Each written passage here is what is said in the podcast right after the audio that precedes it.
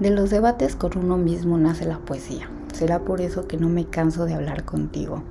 Veinte años han pasado y te escribo para contarte lo que será tu vida. Los recuerdos de la infancia no los visito a menudo. La niña es que pesa se olvida. En algún momento me cansé de sentir que éramos un muerto viviente. Te hice un álbum en un cuaderno que planeo llevar a la tumba. Inmortalizo tus alegrías y victorias. No te voy a mentir.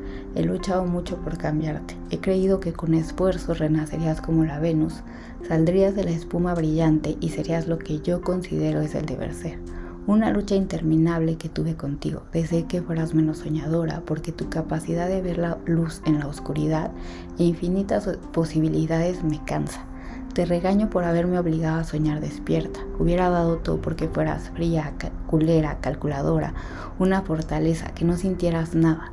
Detesté tu cuerpo y te hice sobre ejercitarte, tener un trastorno alimenticio, usar laxantes, te enseñado a no disfrutar la comida y reprimirte de aquello que te gusta. Cada cierto tiempo me encantaba juzgarte, ni tu mamá, que Dios sabe todo lo que te ha dicho, te habla tan cruel y despiadadamente como yo. Te peleaba todas tus malas decisiones, hacía que las recordaras solo para lastimar. ¿Qué camino tan largo y tan cansado te hice recorrer? Ahora te entiendo un poco más, por no decir bastante.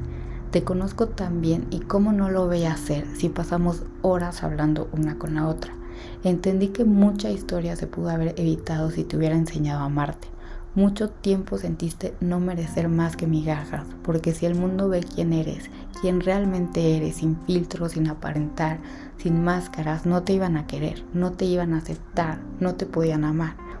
Si nunca nadie te lo ha dicho, yo te lo diré porque es mi obligación contigo. Sé que te enseñaron que llorar es de débiles y que eres una chillona, que sí eres, pero ¿cómo no llorar si te has guardado tanto dolor? Creo que en tus lágrimas se esconde la fortaleza, la resiliencia de estar sola cuando necesitas a alguien y solo tenernos una a la otra.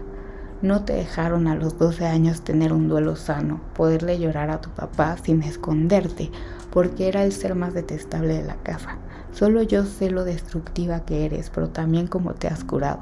Me superaste una TCA sin más, de golpe, y ahora disfrutas más la comida. Te complazco tus antojos, no te voy a mentir.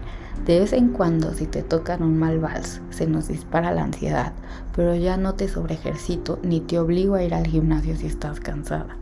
Te cuido más, te protejo, te doy un espacio para que puedas expresarte y sin miedo puedas ser quien eres. Me caes de huevos, eres muy simpática, divertida, tu humor me hace reír. Tengo una relación de amor-odio con tu intensidad, pero me encanta que seas apasionada. Yo creo que lo que más me gusta es que a pesar de todo crees en la gente, todavía confías en los extraños y no esperas lo peor de los desconocidos.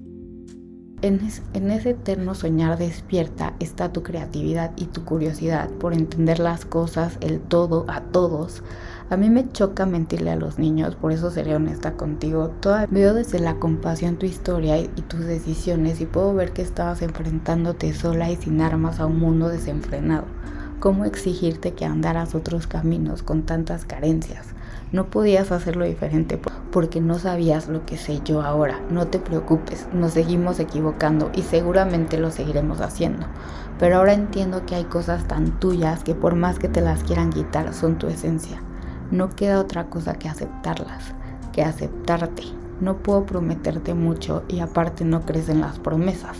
Bien sabes que las palabras se las lleva el viento y con todo hoy te digo que no importa lo que tenga que trabajar, te voy a sanar, te voy a cuidar y te voy a dar todo lo que siempre has querido y soñado. No importa que me lleve una vida haciéndolas, lo vas a tener y tal vez en otros años te escriba otra carta y te diga todas las aventuras a las que te he llevado porque sé que en ese punto de partida de tu impulso, en ese pinche amor por arriesgarte cada año sin fallarme, haces una locura y si no la hicieras te volverías loca.